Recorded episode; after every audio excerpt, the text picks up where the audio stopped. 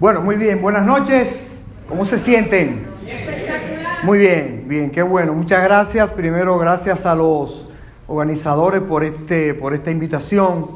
Eh, realmente, como ya se me presentó, yo soy Ariel Rodríguez, eh, yo soy médico ginecólogo de la Clínica Unión Médica y estaba eh, parafraseando uno de mis, de mis principales autores de, de los libros que uno lee, como John Maxwell. John Maxwell dice en uno de sus libros que en la vida uno tiene que saber cuál es el propósito para que vinimos. ¿Cuál es el propósito? ¿Cuál es el objetivo? O sea, nosotros tenemos que trazarnos, decirnos nosotros, ¿para qué yo estoy aquí? ¿Cómo yo quiero terminar mi vida? ¿Dónde yo quiero terminar? Entonces, inmediatamente dice que cuando tú eliges, eliges la meta, eliges lo que tú quieres hacer, tiene que enfocarte en esa meta que tú quieres hacer, en lo que tú quieres, en lo que tú has decidido hacer tu vida. Y él dice, tiene que enfocarte en tus puntos fuertes de lo que tú quieres hacer. Porque mucha gente dice, tengo que enfocarme en mis puntos débiles. Y resulta que si tú te enfocas en tus puntos débiles, vas a terminar como un mediocre. De tal manera que uno siempre debe enfocarse en sus puntos fuertes. Y además de eso, te dice también que cuando tú has elegido tu meta, Tienes que soñar en eso, pensar en eso y trabajar en dirección hacia eso. De tal manera que eh, por influencia de, un tío, yo decidí que yo quería ser médico. O sea que yo, yo vengo siendo médico quizás desde los 12 años de edad. Y no fue fácil, evidentemente no, es, no, es, no fue una tarea fácil, pero yo nunca pensé en que pueda hacer otra cosa, sino que, que yo quería ser médico la universidad existía porque existía la carrera de medicina. Y aunque no fue fácil, fueron nueve años de mucha, de mucha lucha, de mucho trabajo, pero al final vino la recompensa y vino mi diploma de médico. Y entonces yo me sentí que realmente había cumplido con una de mis misiones, que era ser médico. Y después de eso también decidí que, que yo quería ser partero, que yo quería ser ginecólogo, ¿no? Y en esa actividad pues llevamos 34 años de un ejercicio bendecido, gracias a Dios, un ejercicio que hemos sido, hemos sido bien, eh, bien remunerados, vamos a decir, por, por las bendiciones que hemos tenido, no solamente por el dinero. Pero ¿qué ocurre? ¿Cómo ha cambiado el mundo de la medicina? ¿Cómo ha cambiado el mundo profesional? ¿Cómo ha cambiado el estilo de vida de nosotros? Yo recuerdo cuando nosotros empezamos en el, Instituto Materno Infantil en Santiago, que para yo ser socio B, óigase bien, socio B, o sea, yo entré a esa institución como socio. Y resulta que lo que yo necesitaba para entrar al materno infantil eran 15 mil pesos. Y de mis ahorros de dos años, yo tenía 10 mil.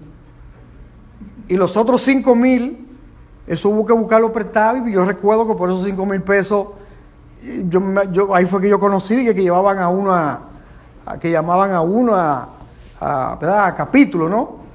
Me dio trabajo pagar los 5 mil pesos.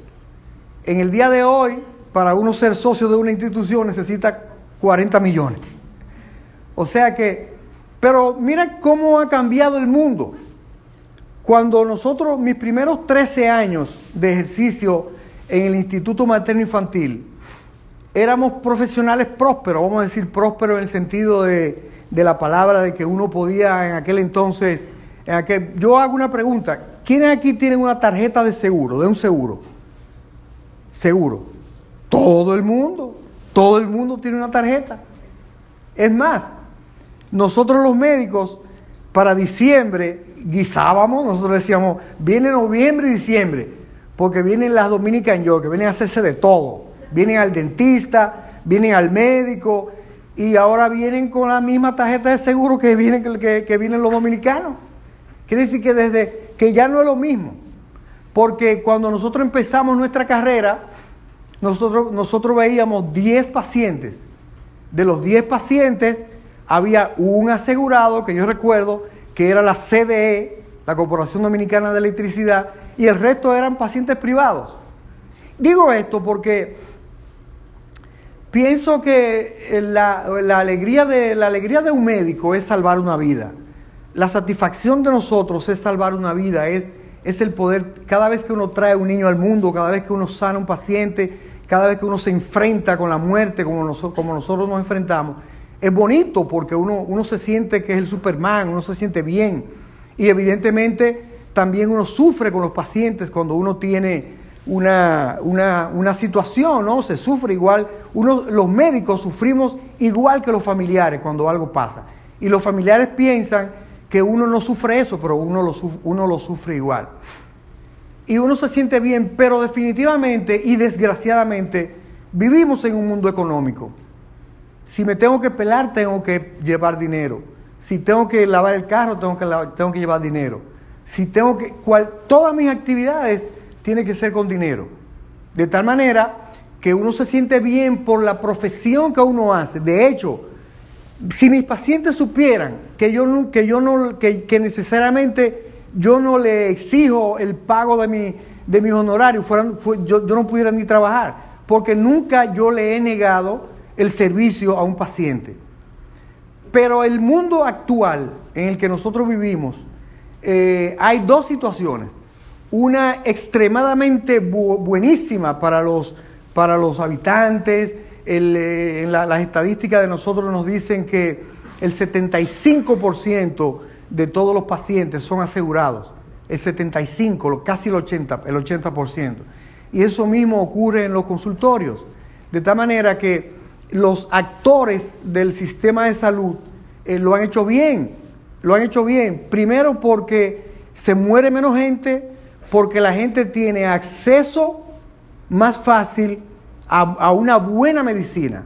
Todo el mundo ahora tiene acceso a una buena medicina. Todo el mundo tiene acceso a un buen hospital. Todo el mundo tiene acceso a un buen médico. La situación es que yo creo que los, los, responsables de, la, del, del accionar de la medicina no pensaron en los protagonistas, que somos nosotros. Porque nosotros los médicos actualmente somos empleados de los seguros, pero somos el empleado peor pagado. Porque nosotros, ¿quién paga la secretaria? Nosotros. ¿Quién paga los insumos? Nosotros. ¿Quién paga los, eh, los, los instrumentos para trabajar? Nosotros. Ahora mismo, por ejemplo, un ginecólogo que no tenga un aparato de sonografía, uno no se explica ni, ni, ni, ni qué hace. Porque ya las mujeres van donde hay tecnología. Quiere decir que tú también tienes que tener tecnología. Pero a nosotros no nos pagan vacaciones, a los seguros.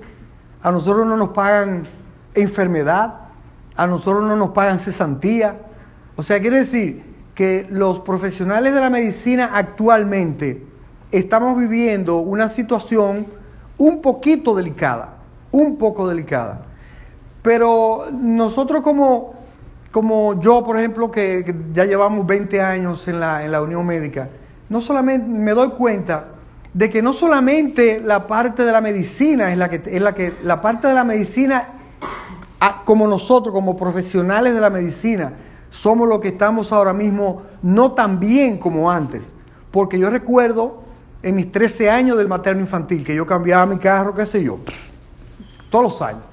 Y ahora a mí me da trabajo cambiar un carro. Yo no sé por qué ahora, porque ahora, ahora da trabajo. Y yo hace mucho que estoy loco por cambiar mi carro. Uno no encuentra la forma porque es que ahora mismo eh, eh, los ingresos económicos de nosotros se han reducido eh, de una manera drásticamente. Quiere decir que uno tiene que vivir una vida un poquito más, eh, eh, más, más apretada. Pero nosotros hemos estado en la Unión Médica, que es donde yo me muevo, ¿no? Y bueno, tenemos una, tenemos una clínica, tenemos 1.600 empleados, y entonces uno se da cuenta de la situación desde los gerentes, desde los gerentes hasta el empleado menor. A mí me da, me da, me da mucha, me, da, me da pena ver que el Departamento de Recursos Humanos está lleno de profesionales buscando una profesión, buscando una cosa, qué hacer. O sea, profesionales eh, que se graduaron de tal cosa y están yendo a Unión Médica o están yendo a diferentes, a diferentes empresas a ver si encuentran un trabajo. Ahora mismo ustedes saben que cerraron una zona franca y nosotros tenemos una avalancha de gente que quiere encontrar un trabajo, de gente que quiere encontrar, eh, que quiere encontrar. Y me da pena porque nosotros, nosotros sabemos que eh, según, datos, según datos oficiales, el 75% de, de, las personas eh, quisieran emprender.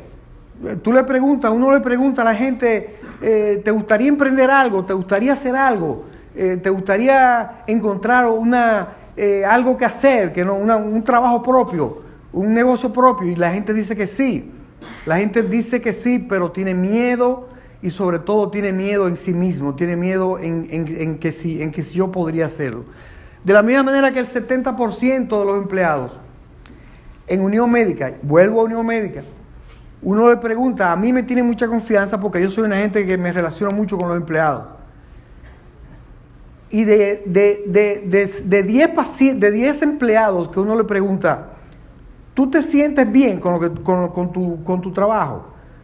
Y le dicen que no, porque, porque no están ganando lo que necesitan para uno, para uno sobrevivir. Le dicen que no porque la, la, el, el, el, dinero, es más, allá hay empleados que lo dicen a la franca. Dice, doctor, yo estoy aquí por la tarjeta del seguro. Yo estoy trabajando exclusivamente porque quiero mantener el seguro mío, el seguro de mi familia, el seguro de mis hijos.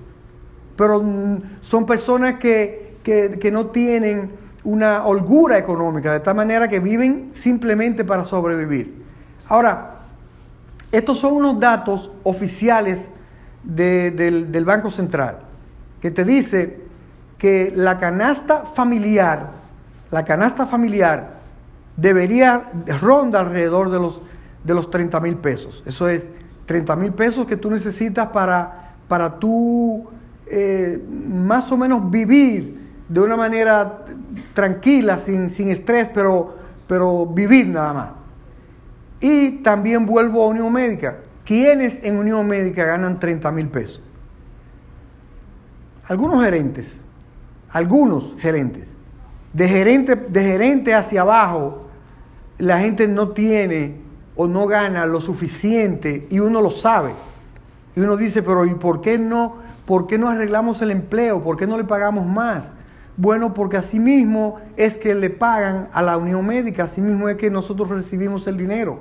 Quiere decir que uno tiene que, es una cadena en la cual yo le pago poco al empleado por, y, yo, y estamos conscientes de que no le pagamos lo que debe ser, porque tampoco podemos pagar eh, fuera, del, fuera del mercado.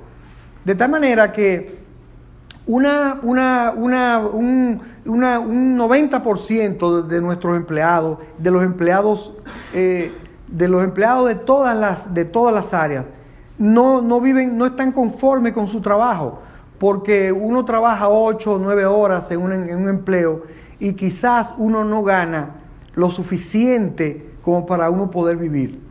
Y qué bueno que yo como profesional empecé y empezamos mi familia a emprender algo diferente. Empezamos, empezamos a emprender, a buscar algo diferente que uno pudiera decir, bueno, esto yo, nosotros queremos construir algo en la familia que podamos nosotros tener un, buen, un buen plan de retiro. Porque el plan de retiro de todos los empleados del mundo es amargo, en el sentido de que los, planes de pensiones de nosotros prácticamente están quebrados. Eh, la gente no, puede, no puede tener su, vida, su vida no puede depender de que sea a través de, su propio empleo, porque a mí me da hasta pena ver muchas, eh, muchos pacientes, muchas mujeres que consiguieron hipertensión, que consiguieron diabetes, que consiguieron artritis en su trabajo y que duraron tres meses con el seguro médico. A los tres meses ya estaban totalmente desprovistos de seguridad. Y entonces uno como médico, porque tiene muchos años con uno, tiene uno hasta que regalarle la medicina. De tal manera que la invitación es a que nosotros, los profesionales, eh, pensemos qué tú estás haciendo como profesional. ¿Cuántos profesionales están trabajando en su área? ¿Cuántos profesionales están haciendo algo diferente a lo que estudió? Y sobre todo, eh, ¿cómo ha cambiado el mundo tecnológico? Yo tengo, por ejemplo, mi hijo, que mi hijo se graduó magna cum laude en, en informática. Y resulta que por graduarse con tantos honores no hay una empresa que le pague lo que él vale. Quiere decir que, ¿por qué? Porque lo mismo que él hace como magna cum laude, hay tres muchachos que lo están haciendo. Quiere decir que uno tiene que pensar que el mundo económico definitivamente ha cambiado. El mundo tradicional, ya no estamos en el, ya no estamos en el, en el mismo mundo de antes, en que, en, que uno, si el paciente le pagaba, eh, no había ningún problema. A nosotros los médicos antes nos pagaban con una gallina, nos pagaban con, con, con un racimo de plátano. Y eso era tradicional, los, pacientes venían del campo del médico y le llevaban muchísimas cosas, ahora ni eso.